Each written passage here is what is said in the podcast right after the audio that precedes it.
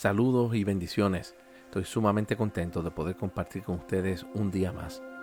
Quiero recordarte las palabras de Jesús en Juan capítulo 14, verso 20, cuando dice, en aquel día conocerán que tal como yo estoy en el Padre, ustedes están en mí y yo estoy en ustedes. Uno de los mayores problemas que el ser humano tiene es que no sabe quién es Dios y tampoco sabe quién es Él o ella y nos olvidamos de una realidad.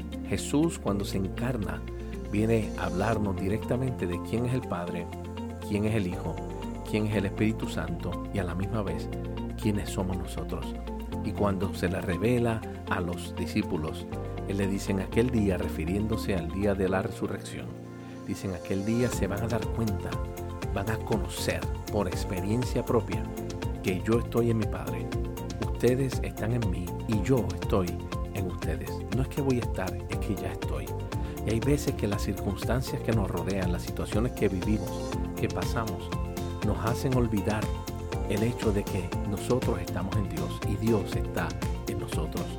Hoy es un día maravilloso para recordar esas palabras de Jesús, sabiendo que no importando las cosas que nos ocurran en este día, siempre estamos en Él Él está en nosotros. No hay manera de poder estar separados. Por eso repito las palabras del apóstol Pablo en Romanos capítulo 8, cuando dijo lo siguiente, ninguna cosa creada nos podrá separar del amor de Dios que es en Cristo Jesús, Señor nuestro. Por eso en este día anímate, cobra ánimo, estímulo, levántate y reconoce dos cosas importantes. Uno, que tú estás en Dios y dos, que Dios está en ti. Por eso eres más que vencedor.